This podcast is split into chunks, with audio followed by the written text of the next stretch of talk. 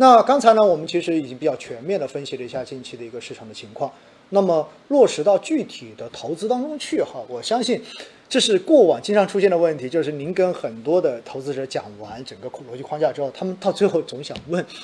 那我到底该买什么，对吧？那我到底该投什么？我到底应该减仓，应还是应该加仓？我到底应该是换机还是怎么怎么样？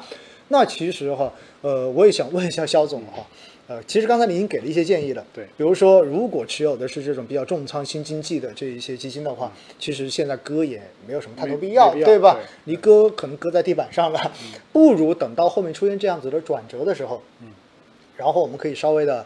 在那个阶段去做一些调整，对吧？均衡一下，因为说白了，你如果现在本身就已经重仓，你真的割的话，就相当于把这个浮亏变成了真实的亏损。真实的亏损，而且呢，我们开句玩笑说哈，这些高景气的行业，只要基本面没有出现大的变化，那本质上来讲的话，其实你躺平也是可以的，对对吧？只是说你不要太过于关注短期就行了，嗯，对不对？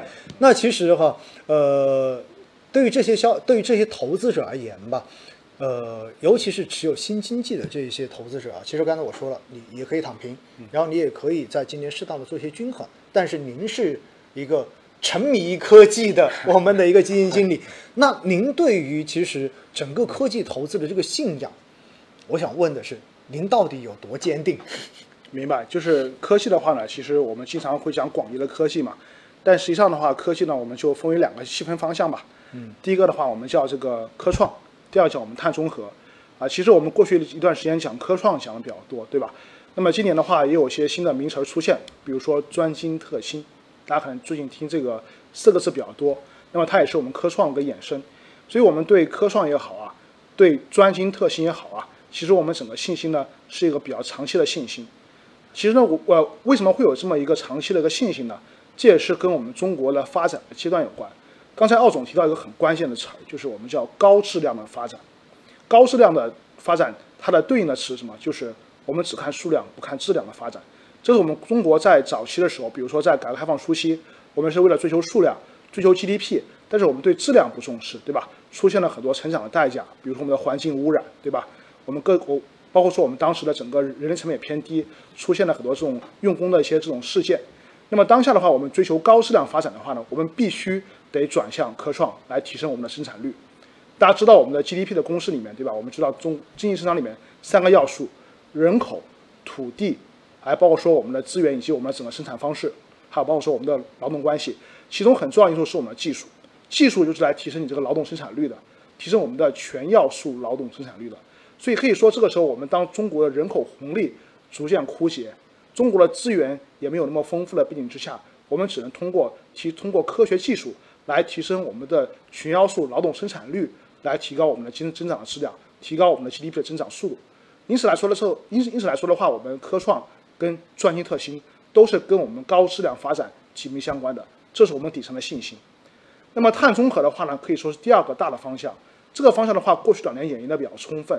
那么这个大的方向，我们看到了我们国家领导人做了庄严的承诺，我们要在二零三零年实现碳达峰，二零六零年实现碳中和。但当下的话，我们中国呢，百分之八十以上的电的来源，电力来源都是来自于火电，所以我们这种现状是一定会改变的，它只是个时间问题。所以说，科创跟碳中和这两个方向的话呢，它们的空间是非常广阔的，空间是足够的，只是说它短期是不是跑快了、跑贵了，我们需要用时间去换空间。那我认为的话呢，这些行业的话呢，有有部分行业，比如像碳中和，在今年可能确实面临一个以时间换空间的一个问题。但从长期看，它的空间是足够的。我们还没有实现碳中和，还没有实现碳达峰，这都是我们一些可以持续改进跟成长的方向。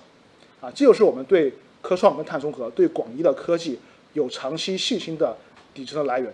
谢谢。嗯好，其实说到底哈，也就意味着科创科技方向，我们说科技方向的未来应该是星辰大海，对吧？应该是这样的一个结果哈。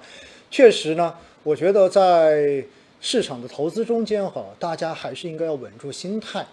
如果仅仅以近期的这种市场表现，或者说非常短期的涨跌，甚至对于很多投资者来讲，觉得讲到一年的涨跌就已经算是很长期了，这种心态来投资的话哈，很容易到最后真的是竹篮打水一场空的。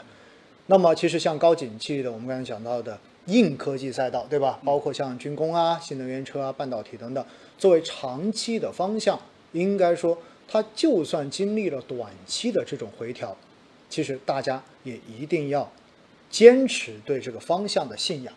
那么不要因为情绪或者说周边人的这一种嘈杂的声音，我们把它总结为噪音啊，噪音不要被噪音所影响。最后的话呢，慌不择路的，然后在错误的时点把它给卖掉了。那对于基金持有人而言，其实最需要的就是坚守你的初心，然后静待花开。而对于没有开始做基金投资的朋友们呢，其实市场的下跌往往就是你最好的开始入场投资的机会了，对不对？